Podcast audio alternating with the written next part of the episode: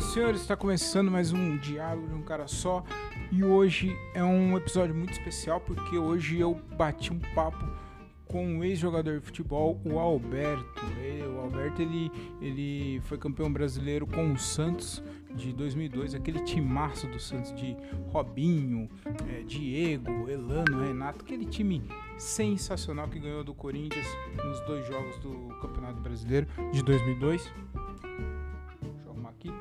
Foi um papo muito da hora. Ele falou é, da sua carreira na, na Rússia, falou da sua passagem pelo México, do seu problema de saúde que ele teve e as mágoas que ele tem do Santos Futebol Clube. Foi um papo sensacional. Eu, eu sou Santista, então eu sou suspeito de falar. Mas enfim, um papo muito legal, muito bacana. Espero que vocês curtem. Sem mais delongas, solta a vinheta.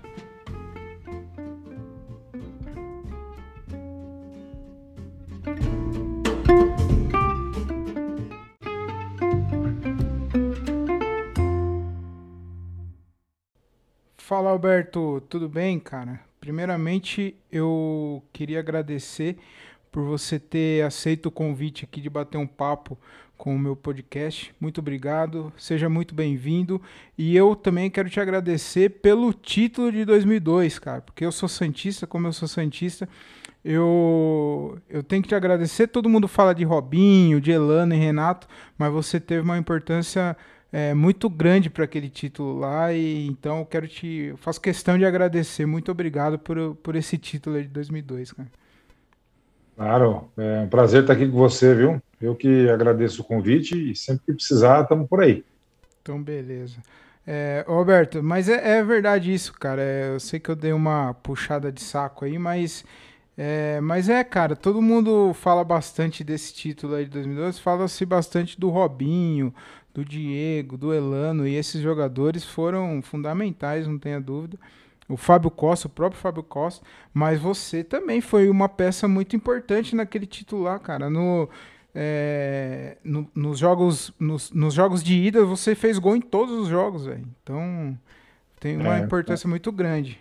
Na realidade, Thiago, eu, eu sempre que o pessoal pede para eu falar da, da, da minha passagem, da minha carreira e tal, eu sempre cito o elenco do Santos, né? Na realidade, todos ali éramos desacreditados, né? Tanto os que os 11 que iniciavam com, como os do banco de reserva. Uhum. E, e, e, quando utilizados, todos os que entraram entraram e deram conta do recado, né? É, o exemplo do, do Preto, uhum. que teve que jogar a final, né? O exemplo do, do, do próprio Michel, teve um, um, problema na carreira conturbada aí a carreira dele e de repente ele voltou para o Santos. Ficou no banco ficou na reserva para o Maurinho e quando entrou entrou e foi fundamental né? O William que entrou no meu lugar na final. O William Batoré. O próprio Diego que é, achou que dava para jogar a final mas acabou sentindo com poucos minutos saiu entrou o Robert que é mais velho, né? Na época ele era mais velho que, que o elenco e, e, aceitou ficar no banco o campeonato inteiro, porque o Diego era a principal peça ali do nosso time. E quando o, o Robert entrou, entrou muito bem. O próprio Fábio Costa, você citou, o Fábio Costa, ele era banco, né? Porque ele vinha de cirurgia, estava se recuperando da cirurgia de tornozelo o campeonato inteiro. Na reta final, o Júlio, goleiro, ele sentiu uma fisgada na coxa, teve que sair. Aí entrou o Rafael e depois o Fábio Costa. Então, é, quando a gente fala Diego Robinho, é lógico, tem que são os caras que que, que vendiam vendiam o, o nosso marketing ali para a imprensa, né, para a grande imprensa aí que é, não acreditava na gente e, e, e, cornetou a gente a temporada toda. E no final ela vendia Diego Robinho e venderam, né, por muito tempo aí. Uhum. Então, eu acho que no, no, no, geral, assim, eu acho que a, equipe toda, né, sempre vai merecer é, muito ênfase da minha parte, mas com certeza, individualmente, é, eu me coloco como uma peça importante porque eu consegui encaixar, né, no, no esquema com aqueles talentos que vinham surgindo. É, o, e o Robert, o legal do Robert é que ele ele estava naquele time de 95, né? Então ele participar dessa conquista aí para ele foi, foi muito muito importante e até pra gente que é torcedor, porque a gente passou por aquele momento lá triste de 95, né, que a gente foi roubado.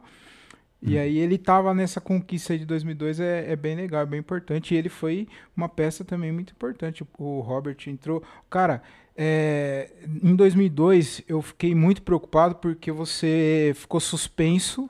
Eu lembro que você tomou um cartão no, na, na, no jogo de ida do, contra o Corinthians na final. Eu falei, mano, aí ferrou. Eu fiquei preocupado aí. e, e aí depois o Diego, no comecinho, eu falei, mano, não acredito que tá acontecendo isso. E, e aí já veio aquela imagem do Paulistão de 2000, de 2000 é. acho. Eu já falei, putz, só faltava essa, mas aí no final deu tudo certo e eu queria, e eu não vou mentir também, eu sou torcedor, mas eu lembro que em 2002, ó que legal, para quem tá acompanhando a gente só em áudio, o Alberto mostrou uma garrafinha aqui da, do Santos. O Alberto, quem não sabe, é Santista também, né, Alberto? Então, legal. É. E aí, eu, eu em 2002, eu, eu, eu mesmo, eu não acreditava que o time ia. Eu, eu achei que o time ia brigar para não cair. Eu, vou ser bem sincero. Porque era um time muito novo, era muita molecada, né? E eu falei, não é possível que vai ganhar. E no final. E foi uma das poucas vezes que eu me emocionei assim com o Santos, porque tava uma, uma, uma fila muito grande de títulos, né? E aí, quando o Santos foi campeão brasileiro, eu até de lembrar que eu já me emociono, cara. E meu pai, ele, ele é Santista também. Ele fala que 84 e 2002 foi, foi um momento muito parecido, assim. Então, acho que foi mais ou menos a mesma sensação que ele teve. É, inclusive, a gente já tinha a desculpa pronta se a gente não ganhasse o título de novo, né? Porque o Robert ele estava em 95, e se a gente perde, a culpa é ser do Robert, né? Pé frio. Mas não foi, não foi assim que aconteceu. E sou Santista, né, cara? Sou uhum. Santista. Eu vi é, a minha infância lá no Recanto dos Pássaros, em, em, Campo Grande. Ela foi uma infância muito legal, sabe? Embora seja um, o estado do Mato Grosso do Sul, um estado bem distante aqui do, do grande centro, né? É, a gente tinha, assim, era muito legal, né? Porque o pessoal lá era muito ligado aos times do Rio de Janeiro, porque a televisão de lá era ligada ao Rio de Janeiro, e quando eu novinho, acho que houve alguma mudança aí, e, e começaram a passar os jogos de, de, São Paulo, eu comecei a acompanhar o Santos, né? Meu pai é Santista, meu avô é Santista, e aí a gente teve, é, nessa minha infância aí, um grupo um grupo de corintianos e um grupo de santistas, cara, porque você sabe que a gente tem uma torcida pequena com relação ao Corinthians, e no meu bairro tinha muito Santista, né? Então a gente re resolveu se reunir ali, a gente sempre se reunia para fazer gincana, fazer um monte de coisa. E, e, nessa ocasião aí juntou o pessoal do Corinthians para lá e o pessoal do Santos para cá. Eu morava bem no meio da rua principal, né? Pinto d'Água. Uhum. Então, numa rua que é paralela à minha, é, aliás, é, transversal à minha, ficava o pessoal do Corinthians e na outra transversal o pessoal do, do Santos, né? E aí você imagina, cara, aqueles saquinhos de gelinho que a gente urinava dentro, fechava para atacar nos caras. Ovo, ovo, a gente ficou uma semana segurando o ovo para final para jogar nos caras. É, fruta, né? Uhum. Frutas estragava, a gente juntava, assim, botava a mão dentro do saco para jogar nos caras. Então a gente fez uma batalha, sabe, em 84. Uhum. E a gente. É, a gente falou que o, o capitão deles lá, né? E o nosso capitão ia ter a responsabilidade de quem perdesse ter que cantar o hino do adversário e pisar na bandeira do adversário, né? Então tudo isso aí marcou demais para mim, né, cara? Porque Santista de Campo Grande, pô, eu nunca fui no estádio ver jogo do, do Santos. Longe, Santista porque meu pai e meu, meu avô eram Santistas e eu gostava do Santos. E, e aí minha primeira experiência mesmo foi essa, 84, né? que eu tinha aí meus nove anos, né? E, e aí, campeão, e o Santos precisava só do empate e ganhou de 1 a 0 o gol do Chulapa. E aí a gente viu o cara do Corinthians cantando o hino do Santos e a gente estraçalhou a bandeira do Corinthians, cara. Jogamos no barro e enchemos o cara de barro. Quer dizer, essa experiência agradável da infância, né? Olha só que sacanagem, experiência agradável da infância. Tacar as coisas nos outros e, e essa batalha aí. Mas, enfim, você sabe que isso tudo faz parte, né, cara? Claro. Aquela geração, a minha geração ali foi muito rica por isso. E temos amizades até hoje. Tem um grupo lá do Recanto, Recanto dos Amigos, e é, é muito legal, sabe? Porque é, isso aí me, me, me, formou, e aí depois eu vou, conforme suas perguntas vão acontecendo aqui, eu vou, vou detalhando como é que foi chegar no Santos também. Né? Legal. O, o Alberto, aquele time de 2002 é, você, já era, você já tinha um pouquinho mais de experiência com os meninos, né? Você, eu não me, se eu não me engano, você já tinha passado pelo Palmeiras ou não? Passei pelo Inter em 96, Inter, 97 fui para o México e em 2000 eu passei pelo, pelo, pelo Palmeiras. É.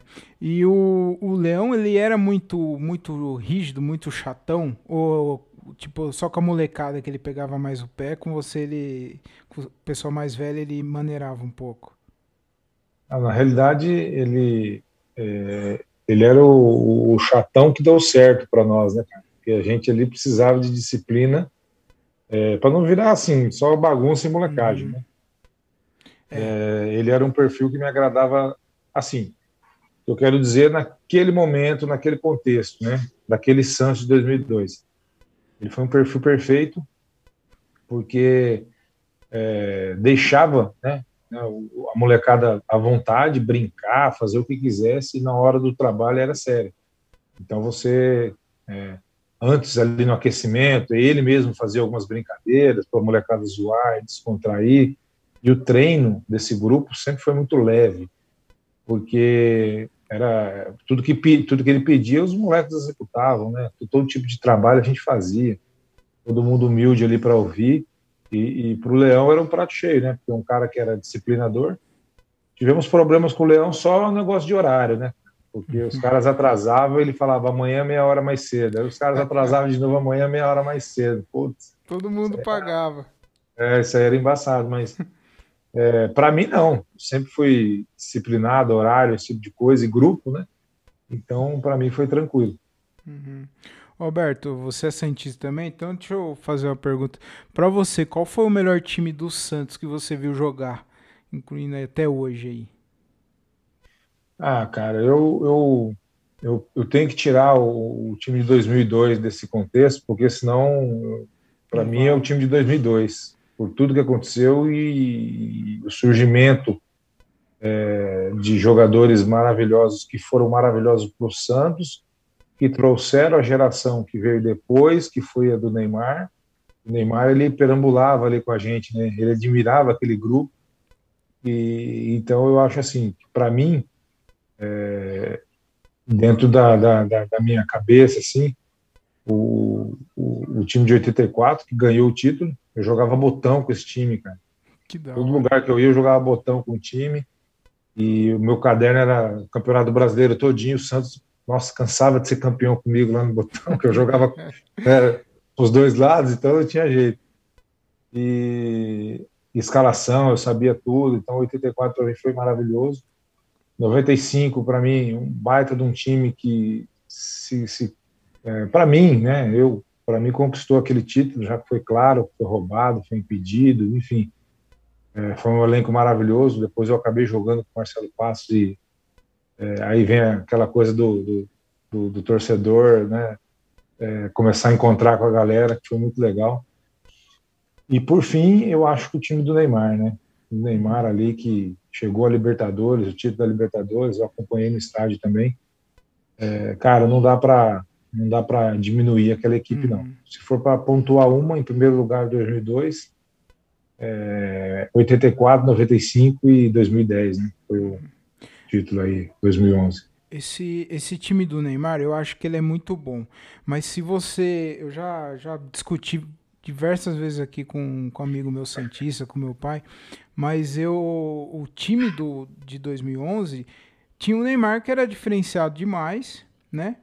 E agora, o, o, time de 2002, eu acho que ele tinha mais peças individuais melhores que as de 2011, eu acho. Então a gente tinha o Léo que tava voando, o Maurinho que tava, tava bem pra caramba, a dupla de zaga, o Fábio Costa. Então era um time, mano, é, sem querer desmerecer ninguém, mas o, o, o, Neymar ele jogou junto com o Zelov, né? Então. É, na, na realidade, você está dizendo, eu também tenho essa opinião, no sentido de que é, é, você sabe como é que é futebol. O futebol é bem complexo. Uhum. Só que chegou naquele elenco ali, no melhor, o Júlio, o goleiro Júlio, uhum. é, não, era, não era considerado um goleiro alto, né? E, cara, ele fechou o gol, ajudou demais. O Júlio, então, eu acho assim, o Júlio estava no melhor momento da vida dele, uhum. da carreira dele naquele momento. O Maurinho, pô, jogou demais, cara. O Maurinho estava no melhor momento da carreira dele. Inclusive, o Maurinho, o Maurinho ele, é, saindo do Santos, ele teve muitos problemas, né? lesões, enfim. Foi, é um foi puta de um lateral, cara. Um puta de um lateral. O Alex, cara, que era para ser mandado embora e foi perfeito naquele título. O André Luiz, é, o Léo que você citou, o Paulo Almeida, cara, Paulo que era o nosso Almeida. capitão, né, meu? Você vê, o Paulo Almeida, ele é, ele estava no ápice, ele jogou tudo que ele sabia e mais um pouco ali. Uhum. O Renato, que sempre foi craque, mas ali ele jogou demais. É, o Diego, o Robinho, o Elano, e aí então... o Alberto, o desconhecido Alberto, que veio. Hum. Imagina, hoje eu, como torcedor Santista, se viesse um Alberto, eu falo, nossa, da onde que estão contratando esse Alberto, cara? Então eu falo assim, cara, eu estava no meu melhor momento, meu melhor peso, meu melhor físico, é, a minha autoestima, o meu psicológico, ali estava no melhor. Então, e, e, fora que tudo que aconteceu na minha vida, né? É, aconteceu pelo Santos também. Uhum. Roberto, é, você falou aí desse, de, desse comentário, às vezes chega um jogador e ninguém sabe o que é.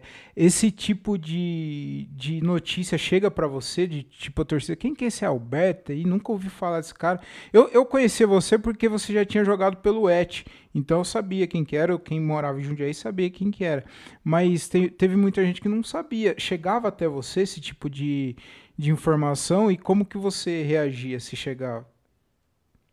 Então, o, o, Tiago, eu, eu, tenho uma, uma coisa comigo assim que me ajudou bastante, que eu não, não, não dou muito ouvidos, não, cara, porque eu acho que a, o fato de eu ser jogador de futebol com 27 anos no Santos, eu cheguei amadurecido. Acho que Deus é tão maravilhoso que ele fez eu chegar com um time que estava todo mundo bem, demais, no ápice, e eu naquele ápice também maduro, porque eu sempre fui um cara de a vida toda. Eu sempre me preocupei em agradar os outros. Você imagina jogando futebol, cara. Uhum. Entendeu? Se a torcida me pedisse para fazer cambalhota, ia fazer cambalhota para agradar. Então não dá. Uhum. Então eu fui amadurecendo muito por onde eu passei, as dificuldades que eu tive. Você vê que no, no Inter de Porto Alegre eu fui campeão gaúcho. Nós tínhamos sete centroavantes, cara. E todos se destacaram em algum time depois. Leandro Machado, que depois foi jogar no Flamengo, era a seleção brasileira, saído do Inter. Uhum gosto do Coração Valente, o, o Rob Gol, né? Se a gente tem hoje o Gabigol, o famoso Gabigol, a gente tinha o Rob Gol, que fazia gol demais. É. É, o Christian. O Rob né? Gol, se eu não me engano, é aquele do Paysandu, né? Ele jogou no Paysandu. Isso, isso, isso. Uhum. isso. É, ele era famoso, né? Fazia muito gol, fazia, gol, fazia muito gol. Exatamente. É, eu, né? E o, e o Queixudo, né? Ailton Queixudo, que é, depois foi arrebentar lá no, no no, no Dortmund, Borussia Dortmund. Não, minto. Eu acho que era. Eu acho que era num Borussia desses aí. Foi para a Alemanha. É, foi para a Alemanha, se destacou lá, cara. Então, todos os centroavantes de alto nível passaram ali pelo Inter e eu estava junto. Então, você tem aquilo lá de você ser o cara hoje e não ser amanhã. Então, isso te amadurece, porque você entende que você tem que corrigir as suas falhas, mas que é, você pode estar perfeito e o cara que está jogando no seu lugar está no melhor momento e você começou a, a, atingir seu melhor momento e não tem mais a chance de jogar. Uhum. Então, isso faz você amadurecer e não, não, não, entrar muito nessa questão de, pô, a torcida vai me vaiar, a torcida isso, a torcida aquilo. Passei pelo Palmeiras também, cara. Tive uma, uma jogada aí contra o São Caetano, que eu é, fui campeão pelo Palmeiras, foi gol meu, e na, na, na, final, na Copa dos Campeões, depois no Brasileiro, o, o, gramado do Palestra era diferente, né? Tipo uma grama de jardim misturada com outra lá. Eu entrei no jogo, primeira bola, eu tropecei na bola e caí de cara. Cara, vexame, a torcida, oh, meu Deus. E o São Caetano atropelando a gente. Né? Então, eu acho que o amadurecimento da minha carreira me fez chegar no Santos, onde é, as possíveis críticas, elas não me atingiam porque eu nem procurava. Uhum. Eu não ia atrás de discutir, não ia atrás de. Eu só ia de trabalho, eu chegava mais cedo, eu fazia meu alongamento, eu fazia minha preparação, puxava minha borrachinha, treinava. Então eu era o velho do time, porque eu era muito dedicado e a molecada não precisava, né? De ficar se alongando muito. Tudo novo, né, cara? 17, 18 anos. E eu lá todo me preparando, cuidando das minhas lesões antigas e me preparando. Então existia todo um foco da minha parte no trabalho. Uhum. E eu fiquei, não sei se você se lembra, eu fiquei sete rodadas sem fazer gol. E também não me abalou, cara. Eu sabia o que eu estava fazendo dentro de campo, né? É, o primeiro gol do brasileiro, da, do Robinho, é, né, oficialmente ali no brasileiro, foi um gol de letra, de um passe meu. Ele, ele veio driblando todo mundo, e quando ele ia perder a bola, ele tocou, eu de pivô, dei de letra, ele saiu e, e fez o gol. Então, é, eu sabia do meu valor e todo mundo podia contestar, embora as pessoas tentavam me criticar, falando sobre qualquer entrevista que me buscasse, pô, o centroavante que tem que fazer gol, eu falava, não, o centroavante tem que ajudar o time. Quando o time estiver ganhando e ele estiver tendo seu valor, é, ele, ele não, o centroavante isso aí é, é rótulo, né? Uhum. Não tem, o centroavante não é obrigado a fazer gol todo o jogo, ele é o mais próximo, só que na minha função eu, é, eu virei o garçom da vila. Uhum. Na época eles me chamavam de garçom da vila, porque era assistência para todo mundo.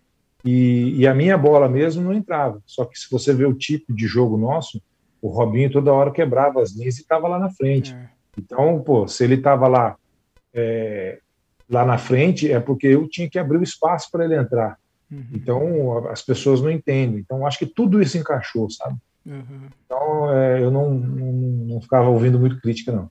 Tá certo. Eu fico imaginando nos dias de hoje, com rede social, qualquer coisinha, o jogador tem que tomar muito cuidado com o que faz fora do, do, das quatro linhas. É, é um absurdo isso, mas infelizmente tem que tomar cuidado, senão qualquer coisinha explode. Eu fico imaginando o Neymar, cara. Qualquer coisa fora da, da linha que ele faz, todo mundo cai matando em cima do cara. E isso daí às vezes atrapalha, pode atrapalhar o cara, então não pode deixar entrar na mente e, e abalar, né? Igual você, você disse. É, eu, eu, acho que o jogador moderno ele tem que ele tem que ter é, o profissionalismo, né? Porque até a, a, imagem dele hoje ele aprendeu a vender. Uhum. Você vê que é, na minha época a gente não tinha muito isso. A gente, se a gente ficasse aparecendo muito, o cara falava, a gente não gostava. Particularmente não gostava do companheiro que aparecia demais, toda hora criando algum algum problema e assim tinha que aparecer o suficiente, né? Você vai numa entrevista, você fala, defende seu grupo. Por isso que as pessoas criaram aquele rótulo, né? É, a gente tá aí, tá pronto, é, uhum. estamos pronto para o próximo jogo, tal. O jogo foi bom, né? Então a gente sempre era meio repetitivo na nossa época porque a gente não, não é como hoje, né? O cara chega lá, é, eu acho que o time precisa ser mais forte ali e tal, o cara entrega muito o, o companheiro e com a, com a mídia hoje, você tem que tomar cuidado. Então a gente não se vendia como a imagem se vende hoje, né? Então hoje até isso o jogador tem que aprender que ele ele ele rende views e views dá dinheiro e dinheiro é, quanto mais melhor. Então o cara sabe que é, hoje o, o pé de meia é, parece que é infinito, né? O nosso pé de meia era para você viver a vida. Hoje uhum. o pé de meia parece que é infinito. Uhum. O cara que eles ganham hoje aí é cinco anos jogando futebol. Eu acho que o cara é, ele consegue é, viver assim muito bem, tranquilamente o resto da vida e o resto da vida de toda a família praticamente. Uhum. É, é, muito diferente, né? É diferente. Então, o profissionalismo tem que estar mais latente para eles, porque é, hoje em dia se remunera muito bem o jogador de futebol, então ele tem que ter responsabilidade sim. E não se deixar, né, cara? Balada todo mundo gosta, porque é solteiro e tal, mas é, tem que tomar cuidado, tem que fazer mais ou menos igual o Neymar. Quando ele faz as baladas fortes dele, ele tira o celular de todo mundo, né? É. Nas que ele vai meio aberto assim, ele fica brincando lá, mas não, procura não fazer tanta coisa como ele faria em outra balada. Tá certo. Ô, Alberto, você, você falou de pé de meia aí, e na sua época você, você conseguiu fazer um, um pé de meia tranquilo aí é, para viver bem hoje? Hoje você, você, trabalha com futebol ainda, ô Alberto? É, eu, graças a Deus, eu, eu tenho meu patrimônio, né? Apesar de de ter cometido os mesmos erros de todos os jogadores. Tentei ajudar a família toda, tentei fazer um monte de, de, de coisa que é, todo mundo sonha em tirar a família de alguma situação, melhorar e tal, só que sustentar todo mundo é um erro fatal para qualquer um, né?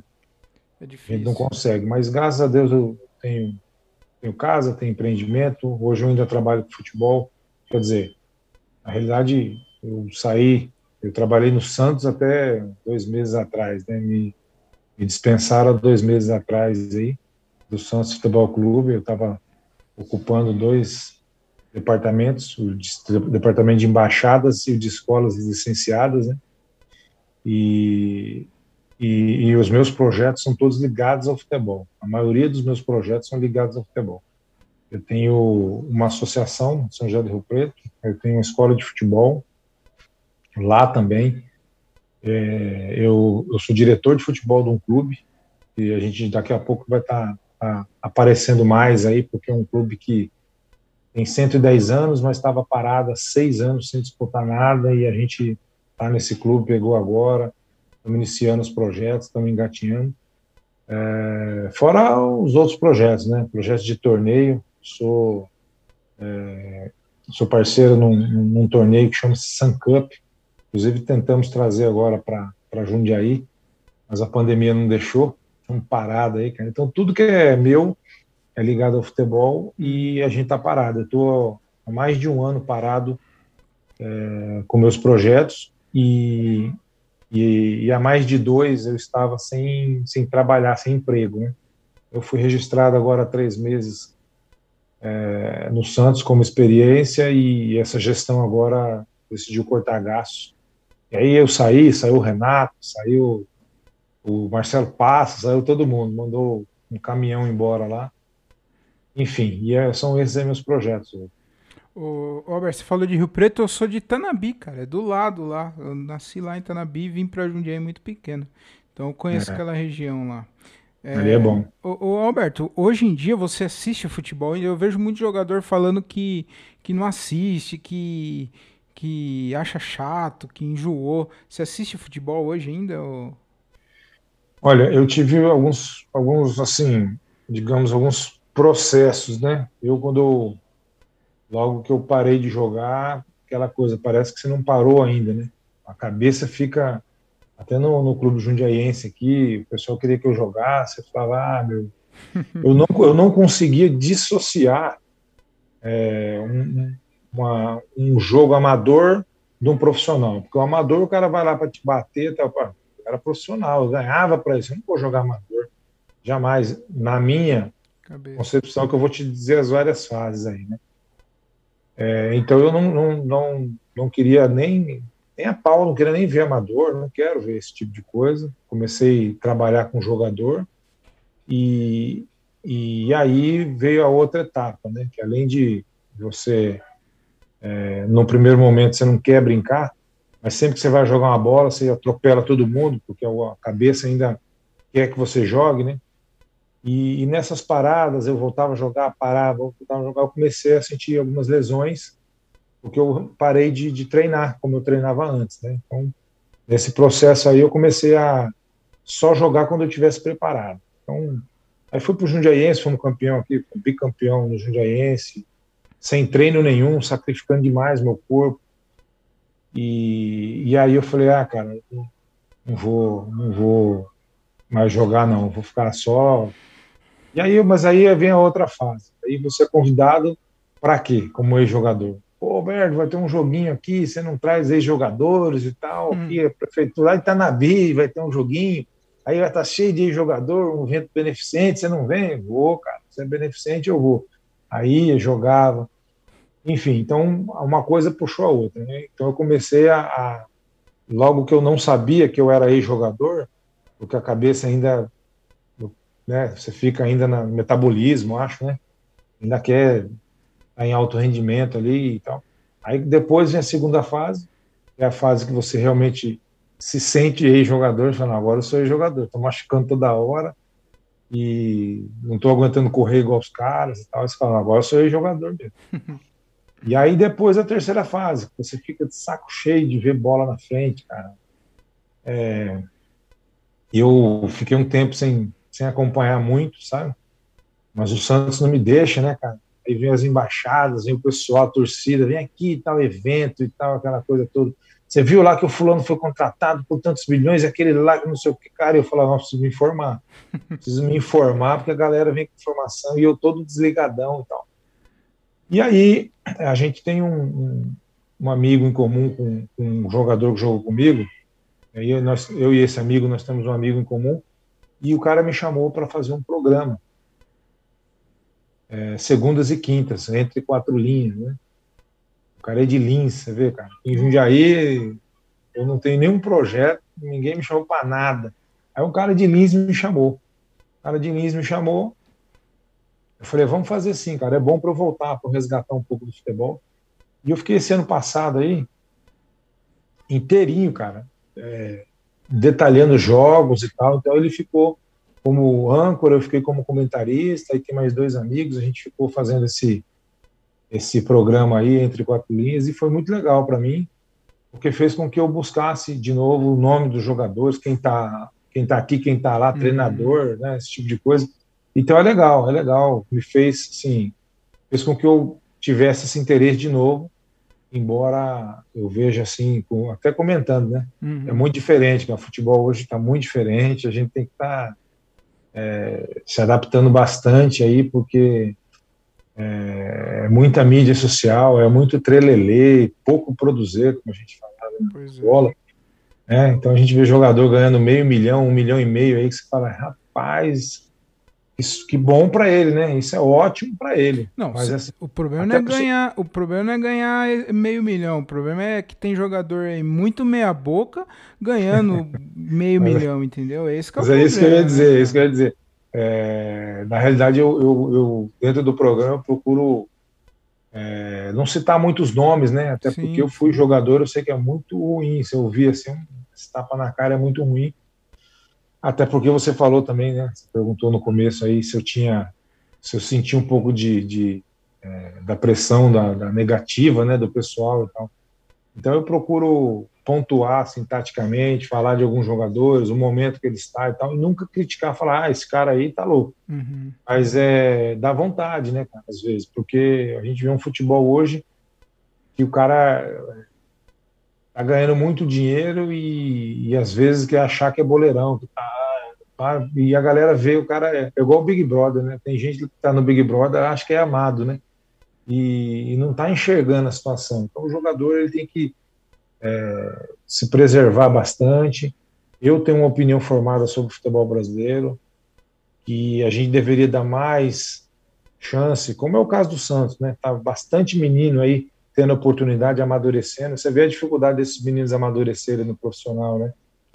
E sabe por quê? Porque eu acho que a única maneira da gente ver jogadores mais jovens se destacando aqui vai ser desse jeito, cara. Vai ser botar esses moleques para jogar, porque hoje a gente vende, vende jogador aqui no berço, então a gente vai acabar não vendo nossos, nossos jogadores aqui. E outra, depois que sai, meu amigo, é formado lá fora, lá fora é, é tático, é o seguinte, você sabe driblar, então você vai chegar nesse, nesse lado e cortar para dentro, você, então ele desconfigura tudo que a gente sempre aprendeu do futebol, e você vê o Edu, cara, é botar o Edu, cara, que jogou no Santos, ia botar o Edu para jogar onde? Na direita, para cortar para dentro?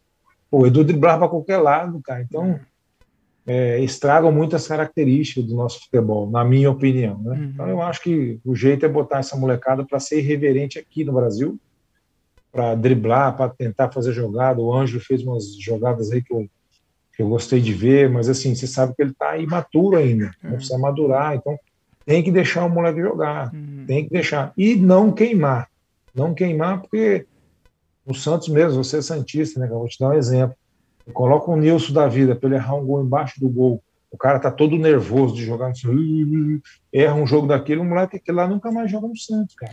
Não fala esse nome para mim. é um exemplo cara. que todo mundo ia entender. Por o cara é inesquecível, ninguém é. esquece do Nilson. Eu estava nesse jogo, cara, eu estava nesse jogo. Eu confesso que eu, eu senti aquilo é, que vocês, torcedores, e eu hoje, torcedor, sentiu, só que ao mesmo tempo, eu como jogador, ex-jogador, eu senti o outro lado ao mesmo tempo, cara. Eu senti a dor que aquele cara ia sentir depois, claro, não na hora, porque na hora ele tenta levantar a cabeça e, e continuar jogando, mas eu, eu, na hora eu vi ali, o, sabe aquela imagem do, do, do, do, desmoronamento? É. Eu falei, nossa, ali para ele no Santos eu vi que ali realmente tinha acabado. E, e, nesse jogo aí, todo mundo teve o lance do Nilson e tal, mas o, o Gabigol ele perdeu um pênalti nesse jogo aí. Ninguém fala do, do pênalti que o Gabigol perdeu. Se ele tivesse feito aquele pênalti também, é, ninguém talvez nem lembraria do, desse lance do mas, Nilson. Mas, né? mas você viu o que eu te falei? O cuidado para não queimar, porque o Gabigol já era a menina dos olhos já do Santos. Era, é. Entendeu? E o Nilson era um cara é, que, que, tinha que se firmar e tal. Era o Alberto da vida quando chegou no Santos. É. Era duas bolas que erraste embaixo do gol ali, já era, né, cara? Hum. Então, é, eu vejo dessa forma. Eu acho que o futebol ele é céu e o inferno, um do ladinho do outro. É. Ô, Alberto, aquele gol, eu não podia deixar de, de falar sobre isso, aquele gol que você fez contra o Corinthians, cara, aquele gol de bike. Mano, é, foi o gol mais bonito que você fez e eu quero te fazer uma pergunta se quando você foi jogar no Corinthians, se nego te perguntava desse gol aí, se, se algum torcedor te encheu o saco, ou...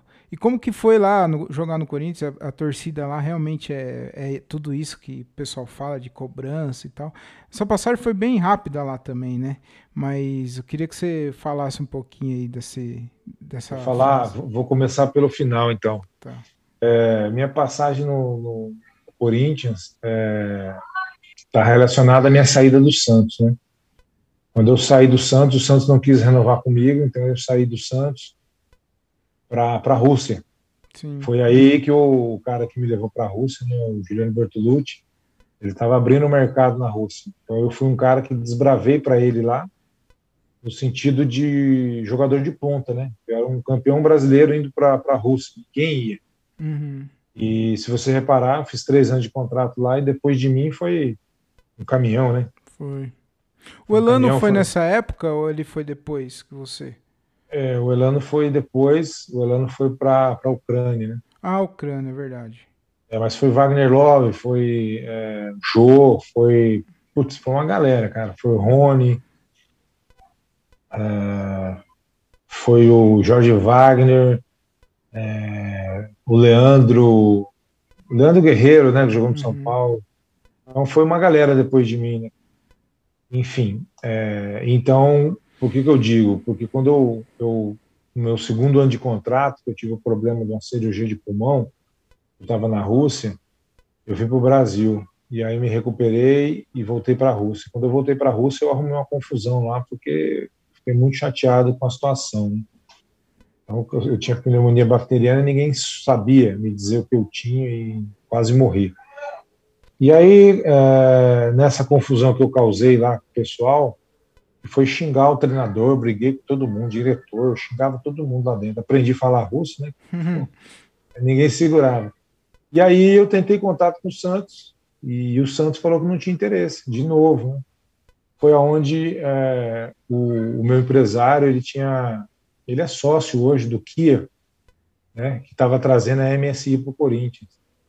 Então foi aí que ele me trouxe, quer dizer, ficou muito fácil para ele me trazer para o Corinthians, entendeu? E, e, eu sendo recusado pelo Santos, então eu acabei voltando para o Brasil, para o Corinthians. E, e aí vem a minha passagem no Corinthians. A minha passagem no Corinthians foi uma passagem onde, é, depois da cirurgia de, de, pulmão, eu tinha esperança de é, de resgatar o meu, meu futebol aqui, já que eu tinha concretizado um nome no Brasil por causa do Santos, né? E, e aí, como eu vim contratado de cima, né? O negócio foi de cima para baixo. O treinador era o Tite. Acho que o Tite não, engoliu muito a minha contratação, né? É, falou que não precisava e agora a gente estava fechado, não sei o que e tal, e eu contratado. Então, tive que, que tentar buscar meu espaço, foi difícil e estava tendo pouca oportunidade para jogar e o, foi a época que o Tite saiu e veio o, aí as contratações da MSI, né? Veio o Passarela, é, esse pessoal, só que eu, eu tinha com o Tite ainda, eu tinha sofrido uma, uma ruptura de ligamento cruzado anterior. Então, além de não estar tá jogando muito, eu ainda machuquei. Então, eu uhum. fiquei de fora e quando o Passarela chegou, eu estava me recuperando da cirurgia. O Passarela falou: preciso de você, cara. Eu, eu vi teu, teus gols, tua passagem pelo Santos, você vai ser importante aqui e tal. E eu falei, pô, professor, eu não consigo jogar agora. Eu, estou com quatro meses só de, de, de, protocolo, eu sinto muita dor no joelho, meu, meu joelho não dobrava, sabe? Meu joelho ficava, não conseguia dobrar o joelho. Eu falava, nossa, eu agradeço a oportunidade e vou tentar me recuperar o mais rápido possível e tal. E fui atrás de me recuperar. Só que aí veio aquele caminhão, né? Veio é, Carlos Alberto, Rocher, veio o, o Teves, Teves, Mascherano, Seba, Aí veio aquela galera né, no pacote, e eu me recuperando, e aí no meio do ano o meu passe ainda era do Dínamo, e no meio do ano o, o Corinthians me comunicou que ia me devolver, né? Aí eu falei, beleza, só que eu preciso me recuperar. E aí eu fiquei me recuperando sem contrato no Corinthians, mas recebendo. E, e, mas mesmo assim eu fui liberado sem me recuperar e fui para a Rússia, né? Mas enfim, foi uma passagem muito difícil no Corinthians, passagem de dificuldade, de passagem de é, como é que eu posso dizer, de, de, de lesão, né? Um ambiente ruim, né? Você ficar lesionado tanto tempo dentro do clube, sabendo que já vai acabar, você já vai ter que ir embora. Então foi, foi uma passagem ruim, né? Quando eu quero brincar com o cientista, eu falo, cara, eu fui pro Corinthians, eu fiz um gol, machuquei, dei despesa, ganhava bem pra caramba, então eu só fui atrapalhar o Corinthians, cara. Eu sou, como bom santista, só fui atrapalhar o Corinthians. E desculpa, a, a outra pergunta. É do, do gol, se o ah, sim. gol do contra o Corinthians. É, com certeza, Thiago, foi o mais bonito da minha carreira e, na minha opinião, um dos mais importantes também. Apesar de eu ter feito os gols em todos as, os primeiros jogos do mata-mata de 2002, é, importantes também. Eu não tiro a importância do gol de bicicleta porque ninguém ainda acreditava na gente. Né? Então, depois daquele jogo ali, daquele gol de bicicleta, foi que aí. É, e a mídia, puta, parece que a mídia baixou lá em Santos, todo mundo, cara. Uhum. Bom demais aquela vitória.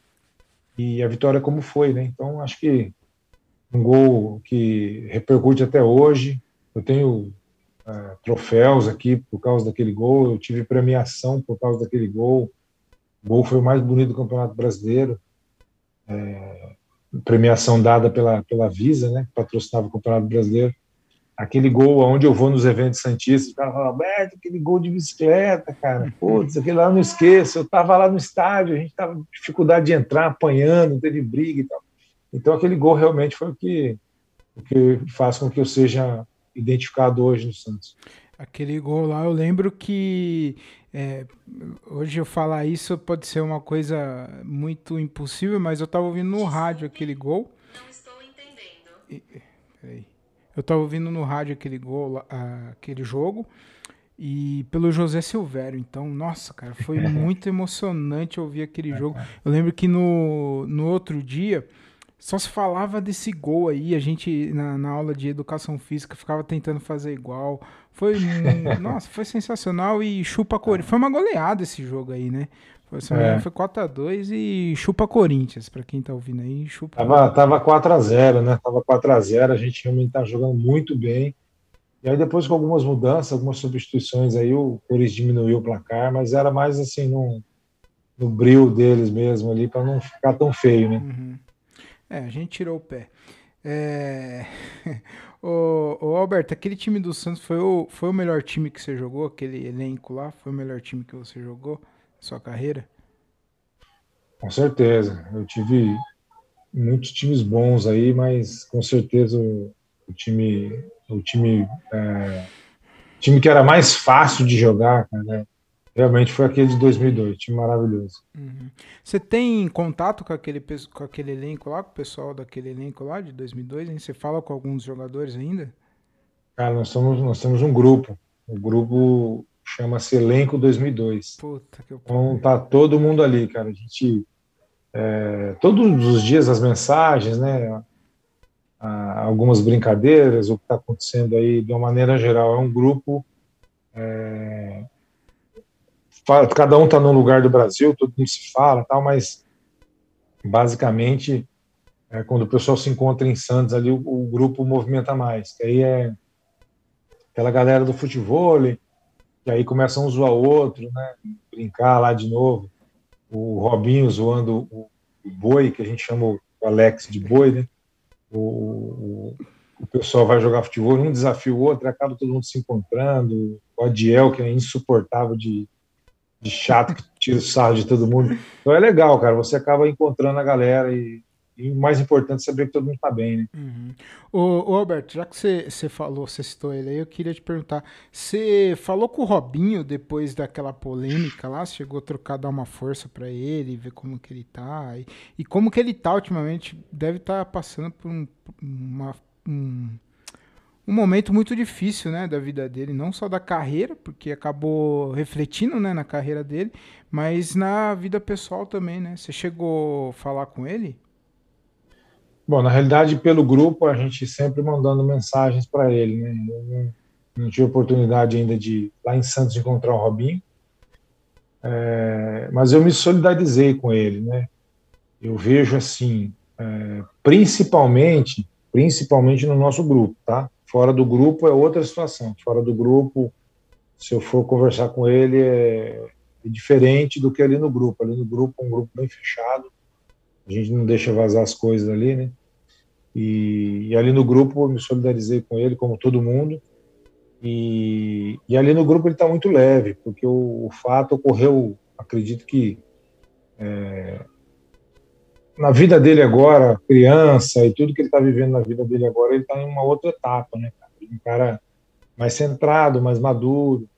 E então é um, é um fato que aconteceu na vida dele que ele vai ter que superar, vai ter que é, encontrar aí as maneiras dele superar, né? Mas assim, é, realmente eu imagino que tenha sido um baque muito difícil para ele. Inclusive, é, se eu tivesse muito contato com ele, uma coisa que eu diria para ele era para ele não ter dado aquela entrevista para o UOL. O UOL nunca, nunca ajudou ninguém. O UOL só está aí para esbagaçar com a pessoa, para atrapalhar. Ele não tinha que ter falado nada. Digo isso por experiência própria. Uhum. E quando o Paulista de Jundiaí que foi para a final, que tinha jogador meu, a Globo botou o microfone na minha cara e falou assim: ah, mas o gato era seu, como que você não sabia? E aí você fica sem defesa, né, cara? É a opinião de... deles. Final, né? A opinião deles acabou e depois aqui o que eu estou passando, o que eu passei depois disso, ninguém fica sabendo, né? Mas assim, é, é uma destruição moral que eles fazem. E eu sempre digo que não devo nada para eles, a verdade sempre aparece. Né? Deus está comigo e isso tudo a gente vai, vai superar. Mas é, é, espero que ele consiga escutar aqui o seu podcast e dizer para ele que porra, ele é um cara maravilhoso, um cara bacana, um cara para frente, para cima e, e todo o problema que ele, que ele é, ocasionou aí na, na, vida dele, né? Porque foram atitudes, né? Eu acho que ele, ele aprendeu e espero que ele supere aí e resolva isso da melhor forma possível. Uhum. Roberto, eu queria que você falasse um pouquinho da sua passagem na Rússia. Foi bem difícil lá também, né? Você, teve, você comentou aí que você teve um problema é, de saúde. Eu queria que você me contasse como que foi. Deve ser também barra, né, cara? Você quase morreu lá, né? É, posso estar exagerando aqui, mas é, foi bem complicada mesmo a, a sua situação lá, da sua saúde. Queria que você contasse para mim um pouquinho sobre isso. É, não é exagero não, Thiago. É, minha passagem na Rússia foi muitíssimo complicada, porque eu saí do Santos sem querer sair do Santos.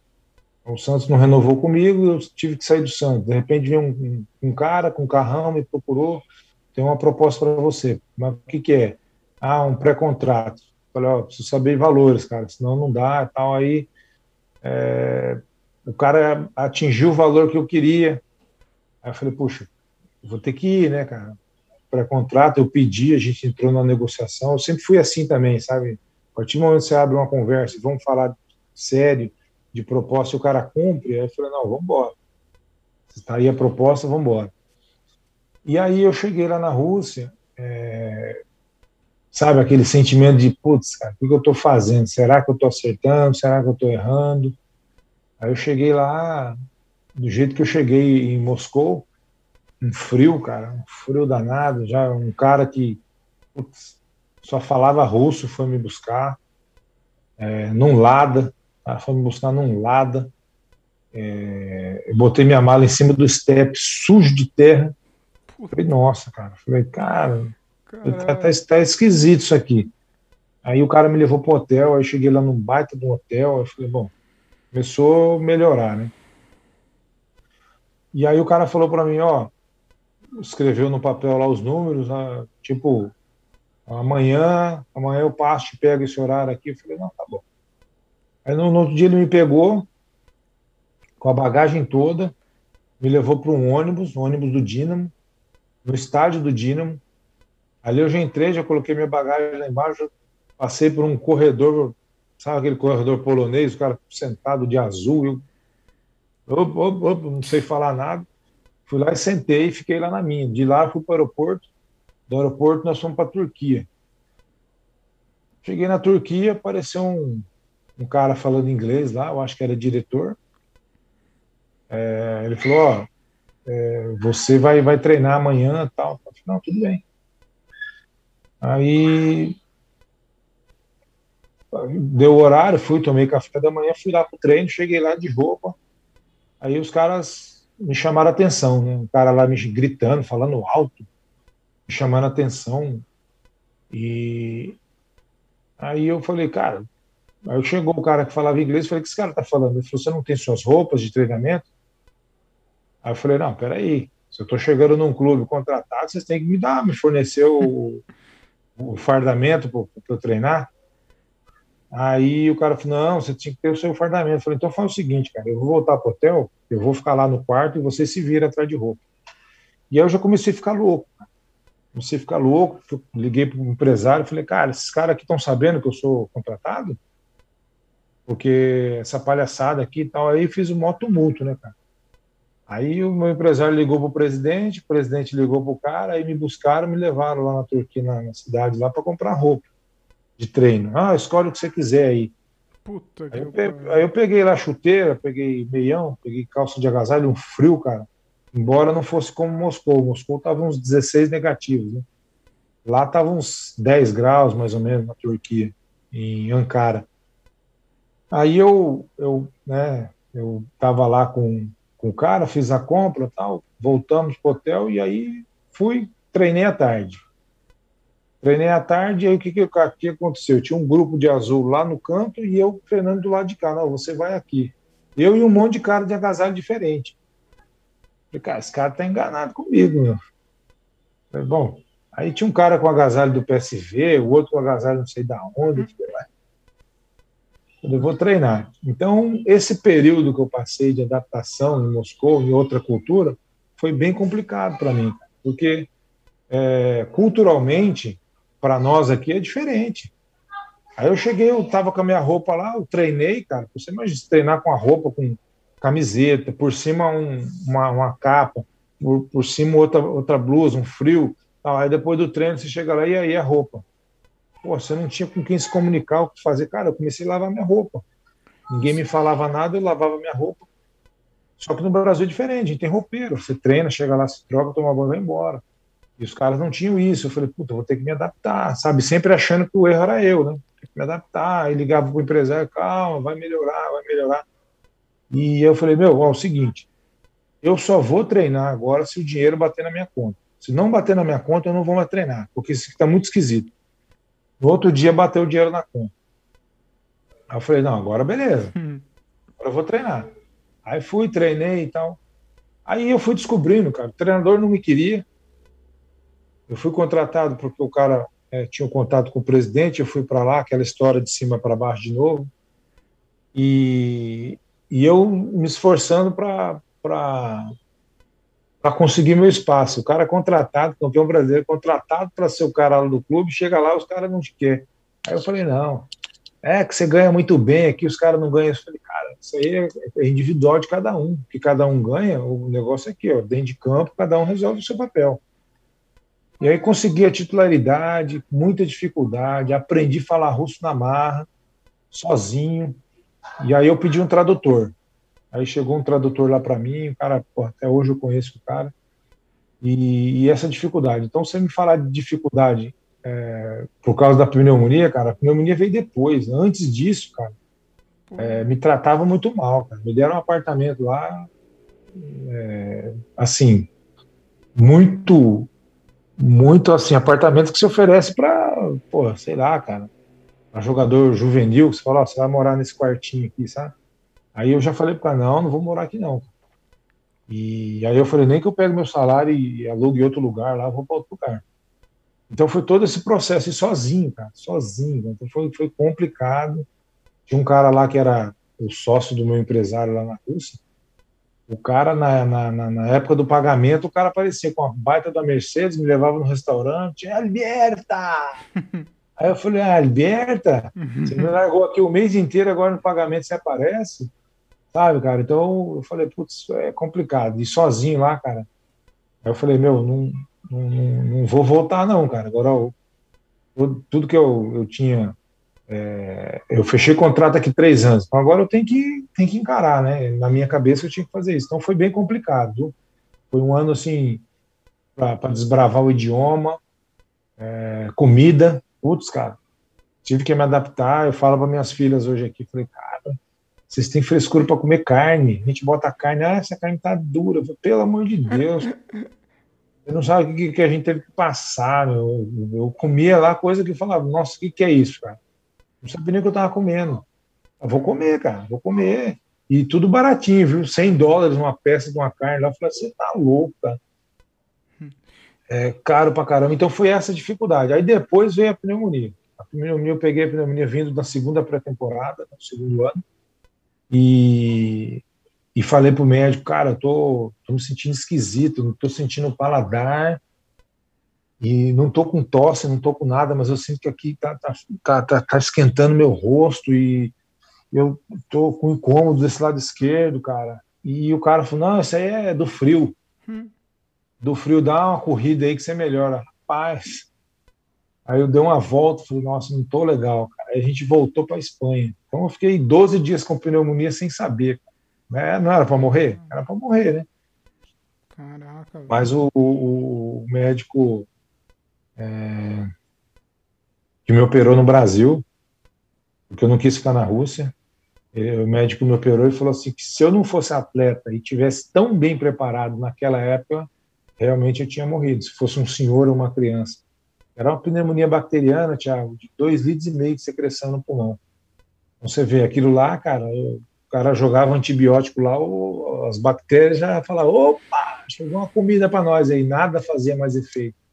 É igual esse, esse, essa pandemia agora, depois que atacou o pulmão, cara, não tem muito o que fazer, sabe? Uhum. É, então, como, como eu tive esse problema muito forte aí no pulmão, é, era só cirurgia. E aí eu fiz a cirurgia aberta, né? Eu tenho um corte aqui lateral, o cara teve que tirar meu pulmão, decorticar a parte necrosada, tem uma parte do pulmão necrosada. Depois desse processo, eu tive a fisioterapia para ver se o pulmão voltava, né? Podia, tinha a possibilidade do pulmão não voltar. E aí voltou e eu voltei a jogar de novo. Caralho, velho. que fazem, velho. Não, não é. sabia de todo essa, esse processo. Pô, um jogador é, profissional, né, cara?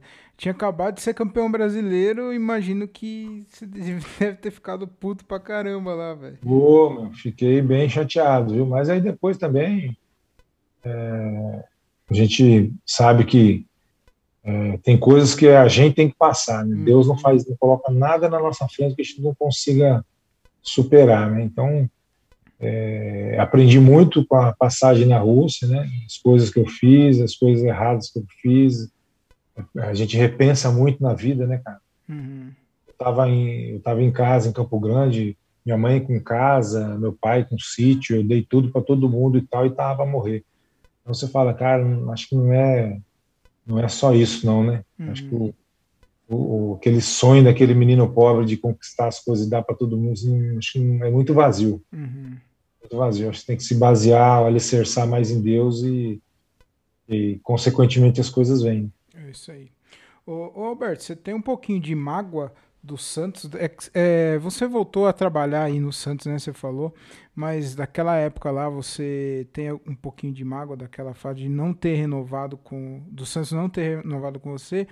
E outra pergunta, por que. Eu vou falar é, diretamente do Santos, porque eu, é o que eu acompanho, que eu tenho mais. É, que eu estou mais informado. Por que o Santos, a diretoria do Santos é, não valoriza os ídolos do passado. Todo jogador, ex-jogador que, que teve passagem pelo Santos na parte de diretoria administrativa do clube, sai reclamando do Santos. Não, o Léo saiu reclamando. O, o, você falou é, do, dessa fase aí de 2002. O Renato, todo, o Elano, todo mundo que sai do Santos reclama do Santos. Você acha que falta valorização dos, dos ídolos do, do clube? Olha, é, primeiramente, com relação à, mágoa do Santos, é, deixa eu te explicar bem assim. É, o Santos, a instituição Santos, ela é maravilhosa, né? a gente tem histórias lindas aí, uma torcida é, louca pelo clube, é, enfim, ponto. Mágoa com relação às pessoas, algumas pessoas que dirigem o clube, eu não diria que mágoa, eu diria que politicamente, é, principalmente no meu caso, que foi aquele momento da renovação. Cara. Você imagina que naquela época o meu passe estava livre, né? então eu era um jogador de graça. É, eu renovaria pelo salário, sem empresário. Quem me levou para lá foi o Toninho Carlos. Então talvez uma remuneração para o Toninho Carlos, alguma coisa para eu fazer esse contrato. Por quê? se eu renovo no Santos, artilheiro do Campeonato Brasileiro, aliás, artilheiro do Santos no Campeonato Brasileiro, gol mais bonito e tal, um cara que encaixou com aquele elenco, né? Se o Santos renova comigo, é, o Santos já na sequência podia me vender. Então o Santos faria dinheiro. É esse tipo de política que eu não entendo, já não é mágoa. Não é mágoa, é só uma coisa que assim, eu fiquei sem entender. É, aí tem o outro detalhe. Quando não renovaram comigo, trouxeram o Ricardo Oliveira. Exato. Baita de um jogador, admiro. É, um cara de profissional ao extremo. Aí ele voltou, fez o trampolim e saiu valorizado. Quer dizer, comigo não aconteceu, né? Poderiam ter me negociado. Cara, ficava eu e ele ali até o momento dos caras, ó, Alberto, vamos te vender. Hum. É, aí vendia e já estava o Ricardo Oliveira no grupo pô, o Alberto vai sair, vai fazer a vida e tal, e o cara aqui não fizeram, poderiam ter ganho dinheiro comigo, né? E aí, por que, que eu falo dessa do Ricardo Oliveira que ele foi contratado e, e logo depois já foi valorizado e saiu, né? Não ficou para a sequência do, acredito que do brasileiro, não lembro agora. Enfim, é, agora com a diretoria que veio há pouco tempo aí, tinha o o mesmo dirigente que contratou o Ricardo Oliveira, acho que é Dagoberto, uhum. o mesmo dirigente que contratou o Ricardo Oliveira naquela época, contratou o Ricardo Oliveira de novo. Você entendeu? Então, eu não digo que, eu não estou insinuando nada, eu estou dizendo que a amizade dele com o Ricardo Oliveira foi, ah, vamos contratar o Ricardo Oliveira, que era um jogador jovem que interessava o Santos. Beleza. E agora, essa segunda contratação, ah, vou trazer o Ricardo Oliveira, que é um cara que eu já conheço, e tenho certeza que vai corresponder. Beleza. Não é, você vê que não é mago.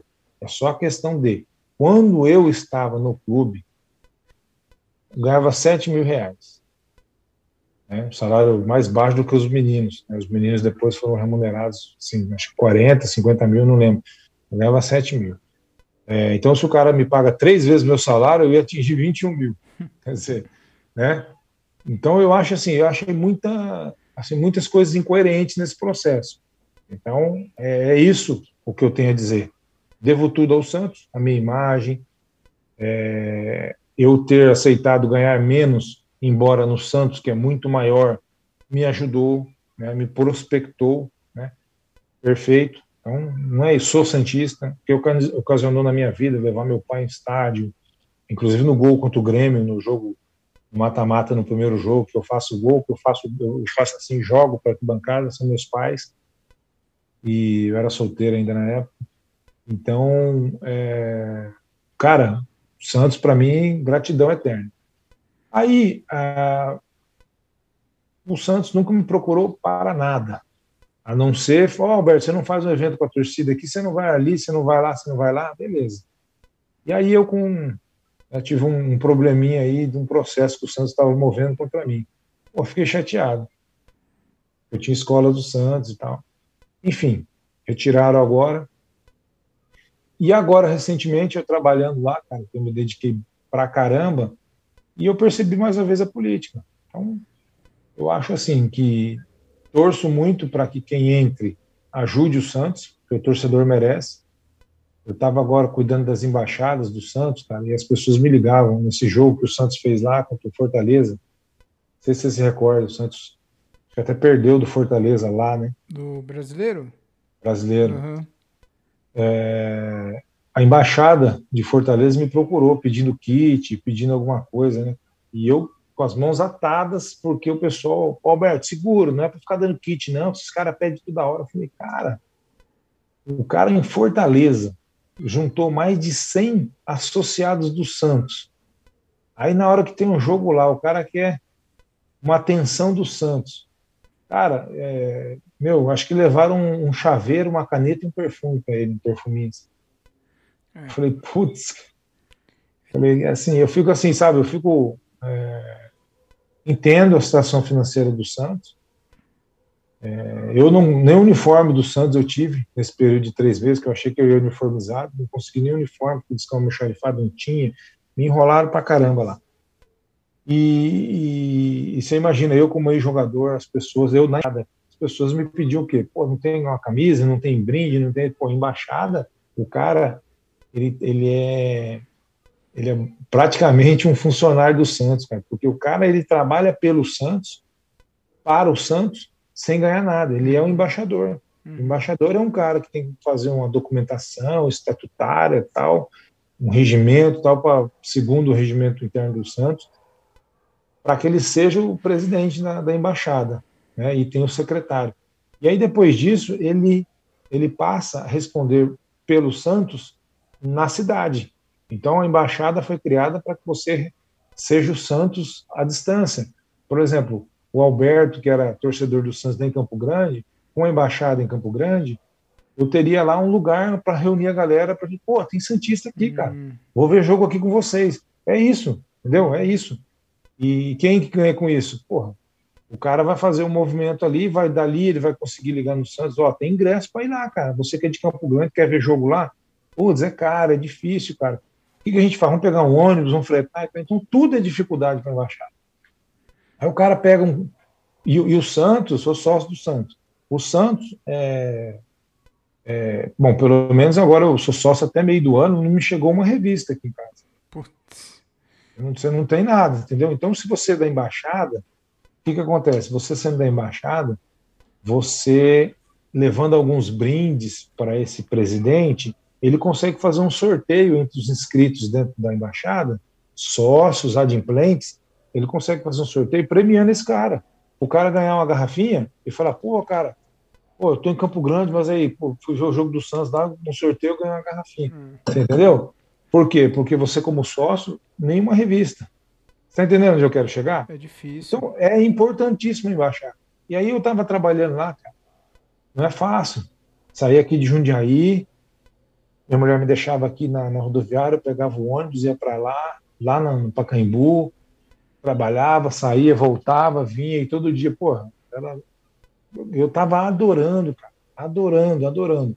Só que esse momento agora também de pandemia facilitou para os caras mandar embora todo mundo. Uhum. Por quê? Porque a embaixada não pode ter atividade porque não pode aglomerar. Uhum. Então não manda nada, não manda nada. Agora não precisa mandar brinde. É, as escolas estão paradas por causa da pandemia. Pô, tinha uma ação agora para fazer aqui em Sorocaba, não sei se você acompanhou, do menino que pedia no semáforo.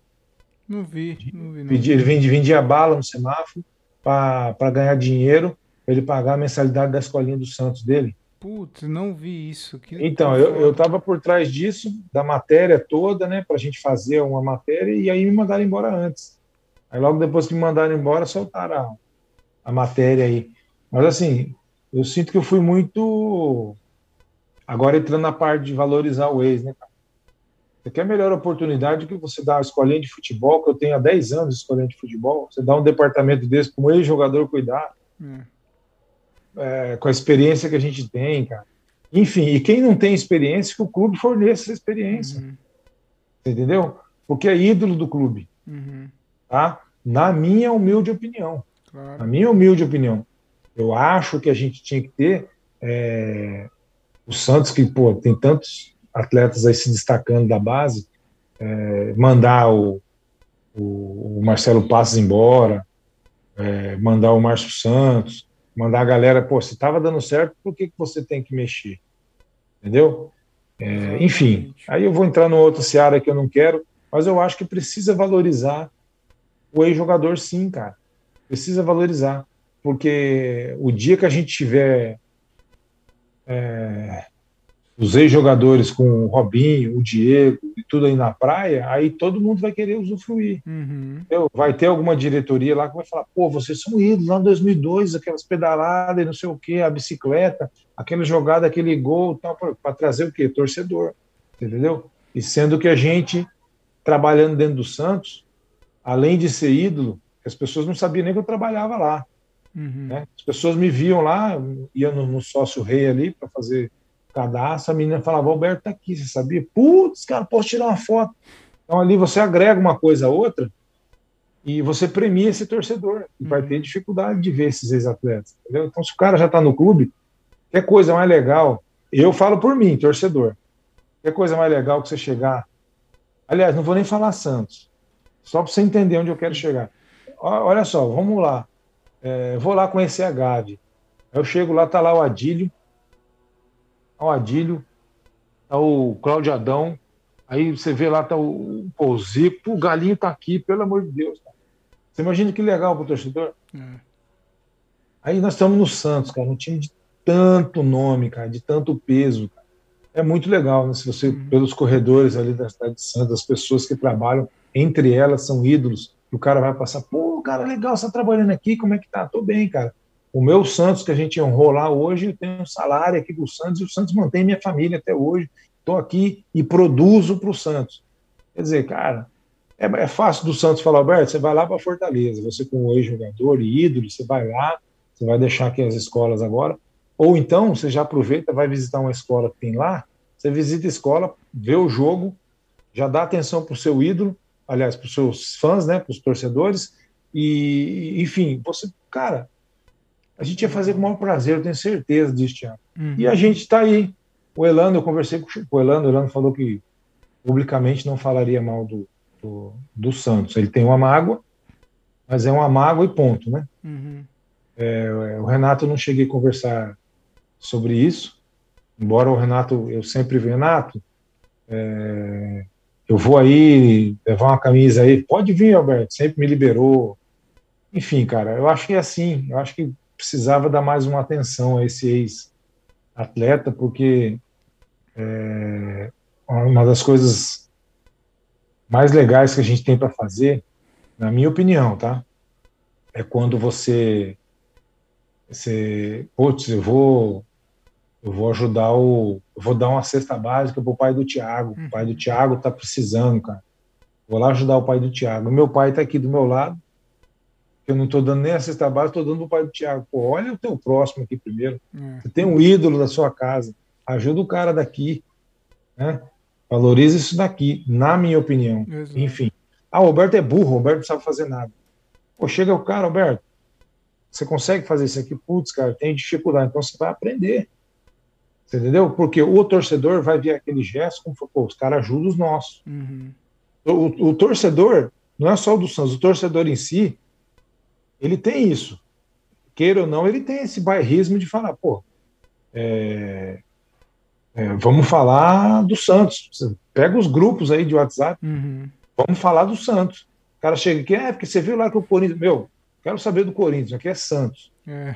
Então, vamos falar, é assim, cara, é, é assim. É. Aí você, você imagina dentro do seu clube lá, daqui a pouco a gente tá com.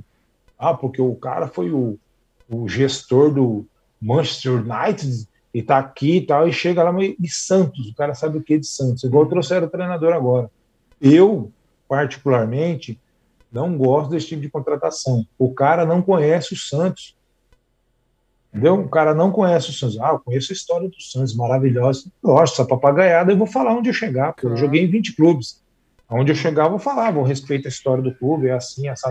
O cara não conhece ali o, o, o, Santos, o perfil e tal, como que é, como que não é, a cidade, o torcedor e tal. Quem, quem tá no Brasil tem uma facilidade maior. E quantos treinadores nós temos aí, cara? Uhum. Por que, que mandaram embora o Elano, que estava na, na, na, na, no Santos? É um cara que podia iniciar esse processo com ele, que eu estou te falando. Uhum. Por que, que o SBT levou ele agora? Porque é um cara que, seleção brasileira, Copa do Mundo, clubes internacionais, currículo. Tem bagagem. Né? Então, pô, se ele não serve no Santos naquele momento, prepara o cara, uhum. forma esse cara. Uhum. Porque, porque, o cara entendendo ali a, é, como que chegou aquele jogador ano passado, para daqui 10 anos você falar, cara, quando você chegou? Você chegou assim, hoje olha como é que você está. Então, para passar o, o, processo todo. Só que essa cultura aqui, cara, é... e digo mais, hein, cara, e pagando pouco. Uhum. Você entendeu? Porque é, meu, em vista do que a gente é, merece em alguma profissão por aí que a gente for trabalhar, ganhar, no Santos, cara, com certeza a gente vai por menos. Porque, cara, você imagina, o Thiago, por exemplo, se o seu podcast fosse do Santos. Eu vejo lá o pessoal que trabalha na comunicação, o cara chega lá, meu, porra, eu trabalho do Santos, cara. Uhum. Então você vai, é outra coisa. Você tá. É um nome, aí, né? Uma imagem. Com, com, com, ídolo, com ídolo, parece que o cara faz questão de mandar embora. É. Pô, ano, ano passado, antes do, do, do, do Pérez sair, é, tinham jogos, no, no, acho que foi 2019, tinham jogos lá do, do, Santos que eu ouvi dizer aí que já tinham tirado o camarote lá dos ex-jogadores. Eu falei, cara, eu não vou ver jogo do Santos mais, cara. Eu não vou mais ver jogo do Santos. Não faço questão. Então. Eu espero essa diretoria sair, a hora que vier a outra, ver se vai aceitar mais jogador de futebol ou não. Porque, cara, é impressionante. Meus amigos do São Paulo, do Corinthians, do Palmeiras, todos vão ver jogo a hora que quiser. Tá? No Santos é um problema. Você tem que ligar para não sei quem, não sei quem, para autorizar não sei o quê. Pô, cara. Imagina, eu acho. É um absurdo não tem necessidade, sabe? É um absurdo. Mas enfim, espero que tudo melhore aí, Thiago. É. Nosso Santos aí, para que as coisas aconteçam aí. Né? É. é um absurdo porque o, é, nos dias de hoje, o futebol de hoje, ele é um, é um, tá um futebol de tão poucos ídolos, né? Você vê aí, você pega aí quem que é ídolo hoje? O Gabigol no Flamengo só, entendeu? Assim, de bate-pronto que vem. Para mim é o Gabigol no Flamengo, que tem uma história no Santos também, mas não é igual antigamente, que se construía uma história, o jogador ficava. É, pô, meu pai, quando ele me conta isso emocionado, ele fala que quando o Serginho Chulapo foi pro Santos, ele chorou de alegria, porque o Chulapo estava indo pro Santos. Então, hoje, não, hoje o, o, o cara vai pro Santos, joga uma temporada, um ano e vai embora. Eu nem crio eu nem crio um vínculo, né, a identidade com o jogador. Então, deveria valorizar bastante os, os ídolos do passado, porque é, realmente isso daí é, é, é, o que construiu a, a história do clube, né? Então, tem que valorizar sim. Verdade. Ô, Alberto, ó, a gente tá, tá chegando no final aqui. É, cara, muito obrigado mais uma vez aí. E eu queria, para encerrar aqui, eu queria fazer duas perguntinhas. Eu queria saber qual foi o, o jogador assim, mais parceiro que você teve dentro de campo, o cara que era resenha mesmo, que você podia contar pra, com ele para qualquer coisa. E se você pudesse conversar com o Alberto do passado, o jovem Alberto, quando tinha seus vinte e poucos anos lá iniciando a carreira, que tipo de conselho você daria para ele? E se você pudesse falar com o Alberto do futuro, o senhor Alberto já mais tranquilo já e, e mais idoso, que tipo de conselho você pediria para ele? Bom, para o Alberto mais novo, eu diria é, faz exatamente o que você fez. porque tudo que aconteceu na minha vida ali, para mim, cara, foi uma, uma construção maravilhosa de Deus. Cara, cada pedrinha que eu lembro que eu tive que passar, cada situação. Acredito muito que é, a, a, gente é, tem essas dificuldades para o nosso próprio crescimento.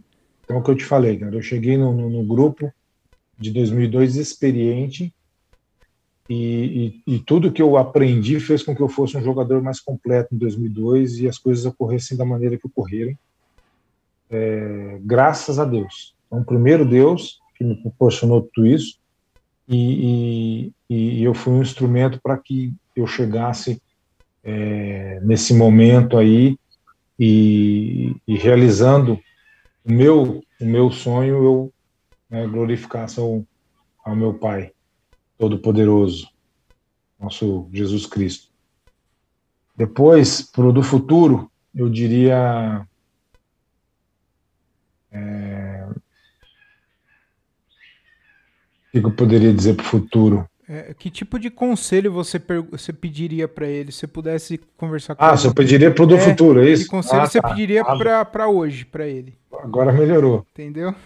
é, eu, eu, eu, eu perguntaria se,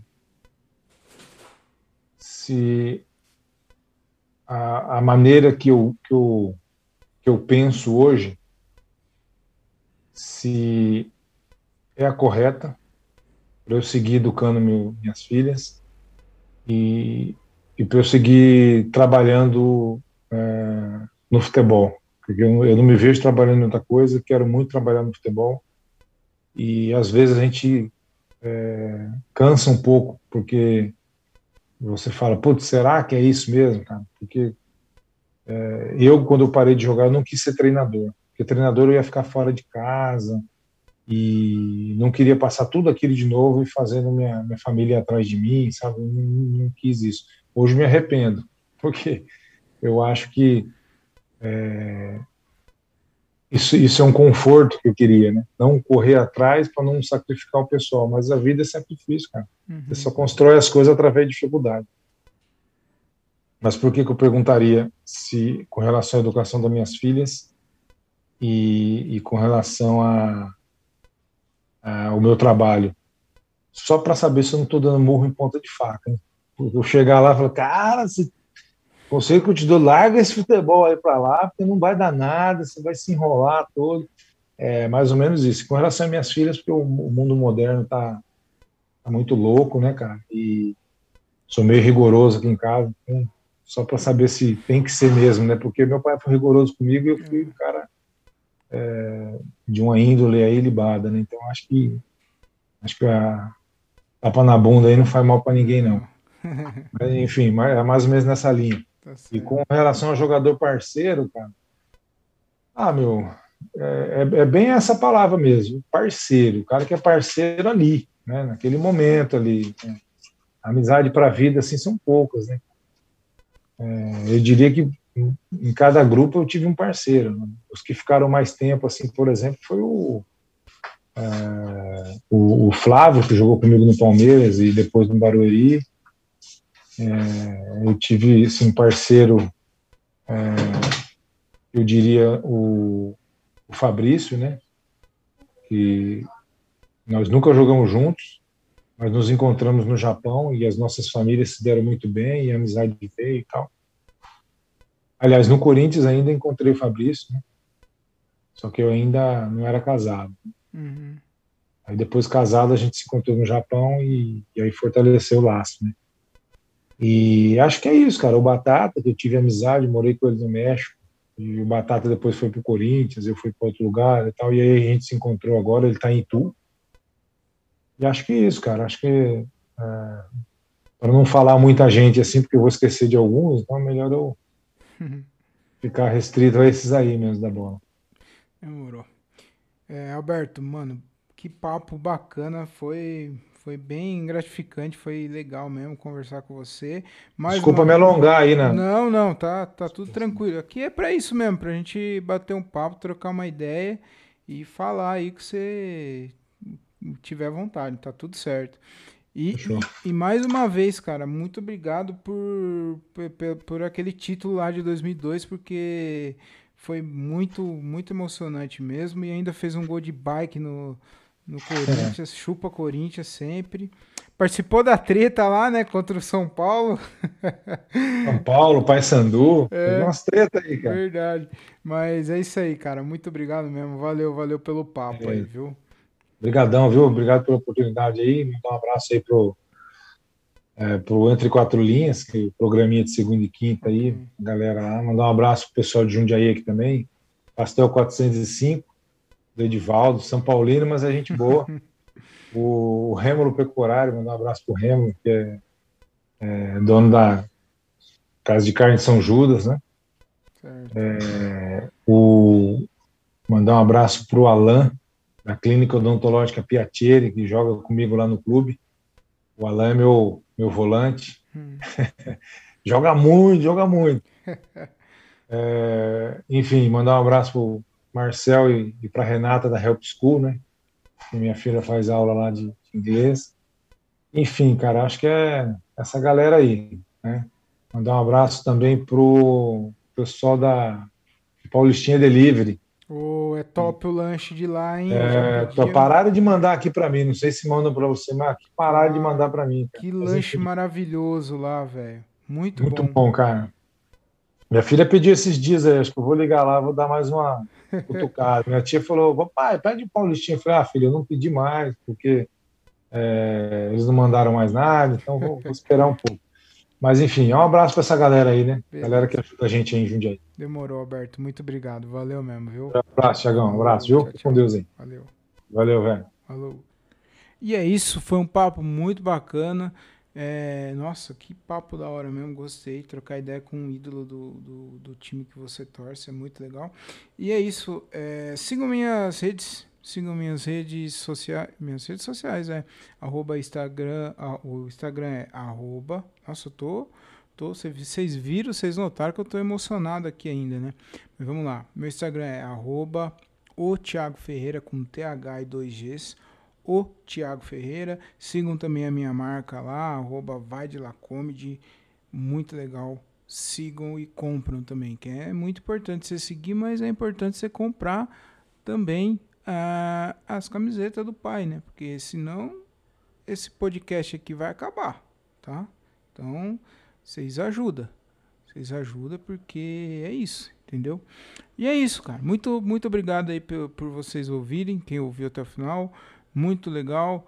E é isso, fiquem com Deus. Tudo de bom, de bem, de belo, com aquele sabor de caramelo. E tchau.